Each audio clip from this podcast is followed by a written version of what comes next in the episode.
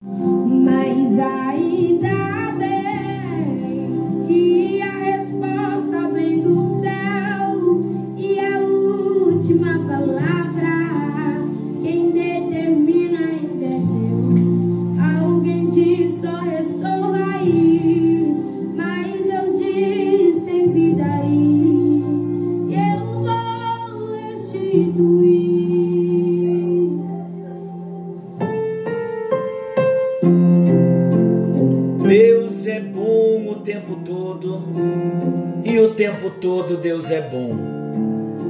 Graça e paz. Estamos juntos em mais um encontro com Deus. Eu sou o pastor Paulo Rogério e estou feliz. Feliz porque Deus tem cuidado de nós. Ele tem cuidado de mim, ele tem cuidado de você.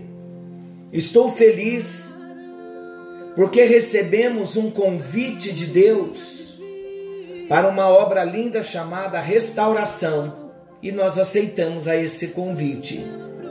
Um convite de amor, uma chamada de amor. E nós estamos falando de personalidades restauradas, nós já falamos das portas, falamos da oposição satânica e agora estamos tratando de fortalecer o mundo interior. E nós falamos no encontro anterior que o mundo interior ele só pode ser fortalecido pela palavra do Senhor. E nós encerramos dizendo que a palavra de Deus é o instrumento de restauração.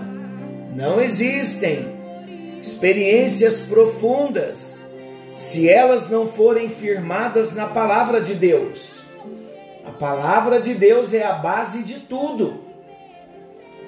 E no encontro anterior nós dissemos da importância de nós lermos a palavra, de nós meditarmos na palavra, de nós estudarmos a palavra porque o Espírito Santo vai tornar viva a palavra de Deus no nosso coração.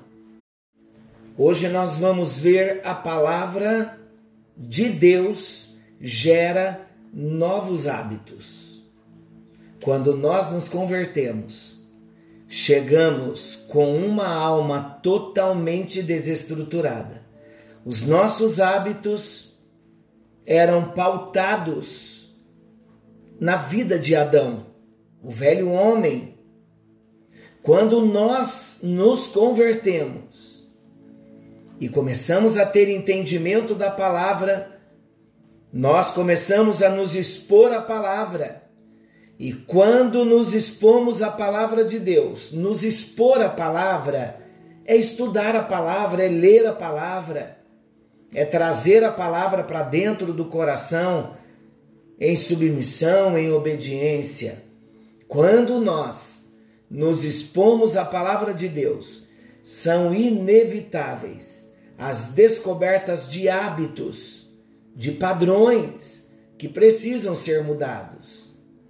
Nós não podemos continuar os mesmos. Nós sabemos que Jesus aceita cada um de nós do jeito que estamos quando nós chegamos até Ele. Mas uma vez que nós entregamos a nossa vida a Ele, Ele nos ama tanto que não vai nos deixar, não vai deixar-nos ficar do modo como chegamos. E aí então, quando nos expomos à palavra de Deus, nós começamos a descobrir hábitos e padrões que precisam ser mudados. A palavra de Deus na experiência de Neemias nos conta que no dia seguinte à leitura da palavra em praça pública, os líderes se reuniram para examinar o livro, o livro da lei para nós hoje a Bíblia. E o que eles descobriram? eles descobriram a ordenança com respeito à festa dos tabernáculos.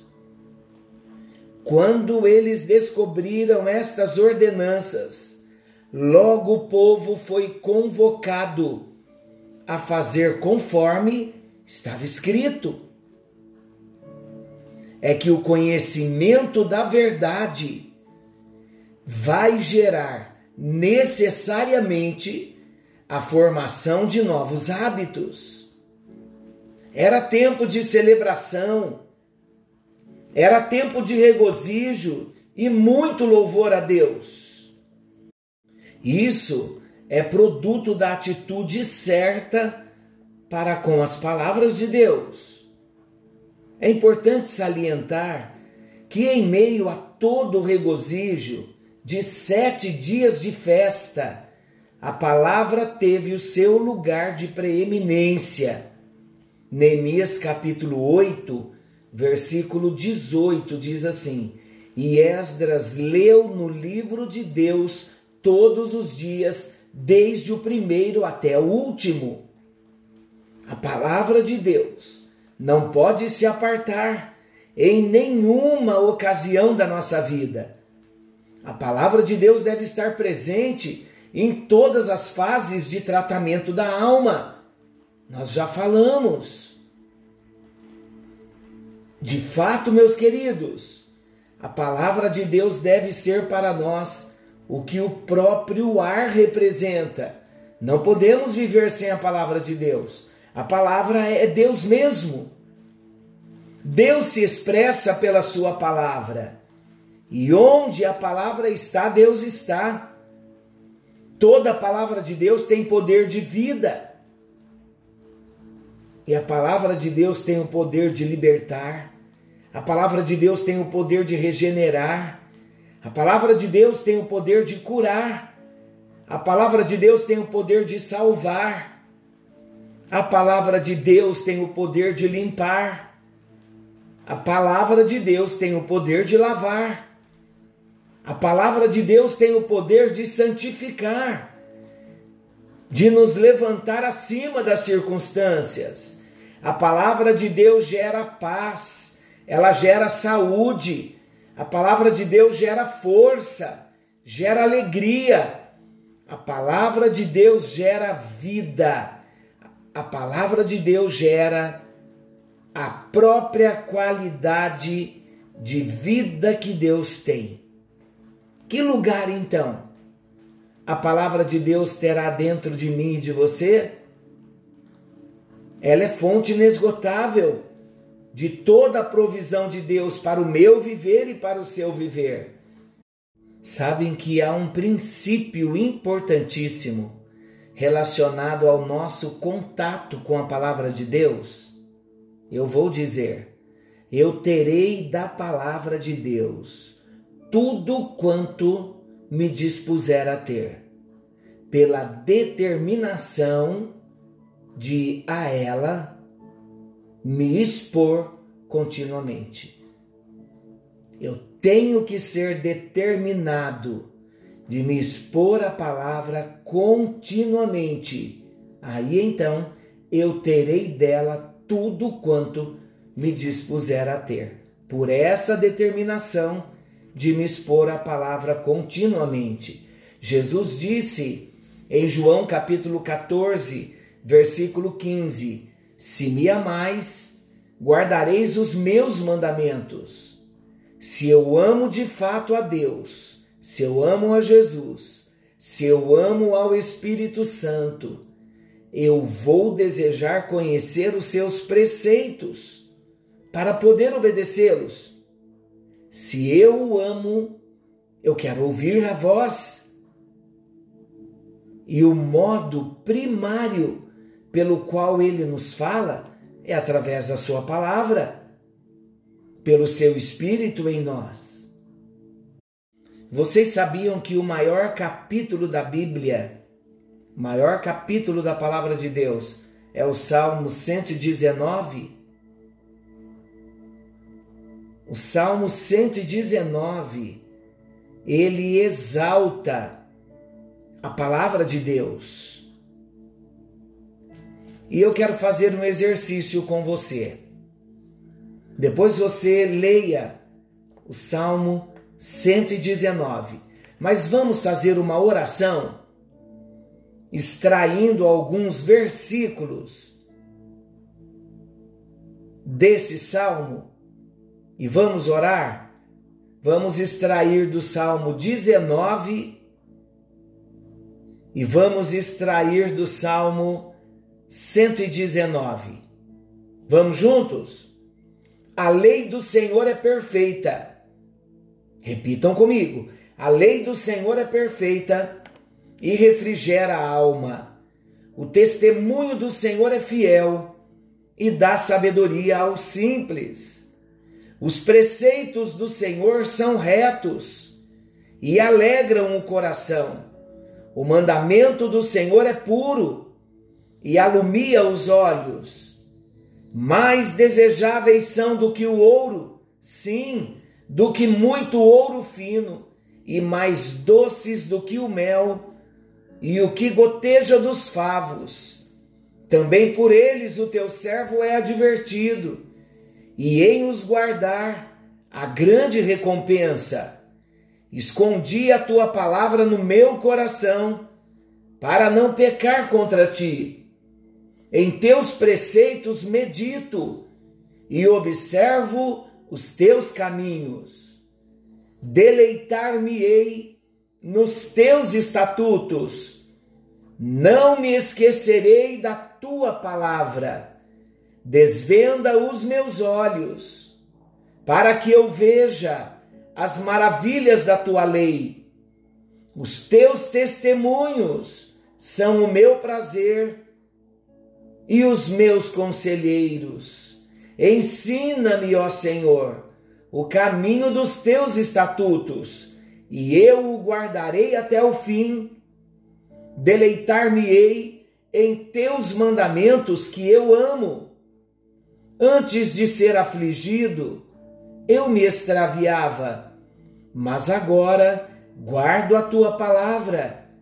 Para sempre, ó Senhor, a tua palavra está firmada nos céus. Ó, quanto amo a tua lei! ela é a minha meditação o dia todo. Oh, quão doces são as tuas palavras ao meu paladar, mais doces do que o mel à minha boca. Lâmpada para os meus pés é a tua palavra e luz para o meu caminho. Maravilhosos são os teus testemunhos, por isso a minha alma os guarda. A tua palavra é fiel a toda prova, por isso o teu servo a ama. Antecipo-me a alva da manhã e clamo, aguardo com esperança as tuas palavras. Os meus olhos se antecipam às vigílias da noite, para que eu medite na tua palavra. Anelo por tua salvação, ó Senhor, a tua lei é o meu prazer. Que a minha alma viva, para que eu te louve. Ajudem-me as tuas ordenanças. Aleluia! Glória a Deus! Se aproprie da palavra de Deus. A primeira parte, então, que vimos para fortalecermos o nosso mundo interior, a nossa alma, o fortalecimento pela palavra é extremamente necessário. Não tem como nós sermos fortalecidos no nosso homem interior, no mundo interior, na nossa alma, se não for pela palavra. Mas ainda estamos falando de fortalecimento do mundo interior. Não há fortalecimento do mundo interior se também não for pelo arrependimento e pela confissão de pecados. Um outro aspecto do fortalecimento interior está no arrependimento, está na confissão de pecados. Está descrito no capítulo 9 de Neemias. vamos aprender algo importante? Libertação não é substituto de arrependimento e confissão de pecados. É importante nós entendermos: absolutamente nada pode tomar o lugar do arrependimento. Não há mudança, nem progresso, onde falta essa disposição de arrependimento e confissão de pecados. Satanás, ele nunca estabelece alguma base em qualquer área da nossa vida sem que primeiro ele conquiste algum direito legal. E esse direito legal é sempre conquistado através das nossas próprias transgressões aos mandamentos, aos princípios da palavra de Deus. E como resultado dessa desobediência, uma brecha lhe é dada. Se há uma área prisioneira, é porque um direito foi conquistado. A maneira de se fechar a brecha é pelo arrependimento do pecado, é pela confissão e consequente abandono do pecado. Existe alguma prisão na sua vida hoje? O ódio, a amargura, o medo, a angústia, o adultério, a depressão. Por que você chegou aí? Porque deu lugar. As coisas não acontecem instantaneamente. O inimigo vem pelo lado de fora tentar encontrar uma brecha e a brecha surge quando nós andamos contrários à palavra de Deus, quando nós andamos contrários aos padrões divinos. Suponhamos que há uma prisão na nossa alma chamada mágoa. Por que ela se instalou aí e fez morada? Pela falta de perdão àquele que o ofendeu. Não perdoar é andar em trevas é abrir a porta à opressão demoníaca. Talvez o problema seja a depressão. Qual a causa? Um hábito de não descansar e confiar em Deus. Uma tendência à preocupação, contrária ao que ensina a palavra, dizendo que não devemos andar ansiosos por coisa alguma. Não importa qual tipo de prisão, a verdadeira raiz é uma só e a solução também. É preciso descobrir-se onde o problema começou, o tipo de transgressão ou atitude, para que haja a devida confissão da culpa, para que haja arrependimento, e havendo arrependimento, vai haver então uma mudança de direção. Senhor nosso Deus, amado Pai Celestial, põe as tuas mãos em nossas vidas nesta hora. Senhor Jesus, precisamos de Ti, da Tua presença, precisamos da Tua misericórdia. Hoje nós vimos a importância da tua palavra, porque a palavra vai gerar novos hábitos nas nossas vidas. Nós também oramos, o Salmo 19, o Salmo 119. Glória a Deus pela tua palavra, Senhor Deus. Queremos sim nos submeter à tua palavra, queremos obedecer aos princípios da tua palavra, para vivermos uma vida que alegre ao teu coração e que glorifique ao teu nome. Senhor, nós também vimos que se queremos o fortalecimento do nosso mundo interior, nós precisamos entrar pelo caminho do arrependimento e pela confissão de pecados. Não existe mudanças de vida, meu Deus. Não existe fortalecimento do mundo interior se não for por meio do arrependimento e da confissão de pecados. Ó Espírito Santo, trabalha em nós, gera em nós o verdadeiro arrependimento, para a glória do teu nome, para que possamos experimentar esta libertação no nosso mundo interior e o fortalecimento do mesmo. Ajuda-nos, ó Deus. É no bendito nome de Jesus que nós oramos. Obrigado pela oportunidade que nós temos de estarmos juntos, compartilhando da tua palavra e orando juntos. Nesse momento, toque a vida do meu irmão, da minha irmã, faz algo novo em nós, que a tua palavra, meu Deus, seja a âncora da nossa vida diária e que possamos hoje e a partir de hoje entrarmos todos pelo caminho do arrependimento e da confissão de pecados. É o único meio de fecharmos as brechas, as legalidades que um dia nós demos ao inimigo. Nós queremos sim esta vida nova, esta libertação, esta restauração da nossa personalidade. Trabalha no profundo do nosso ser e faz-nos novos para a tua glória e para o teu louvor.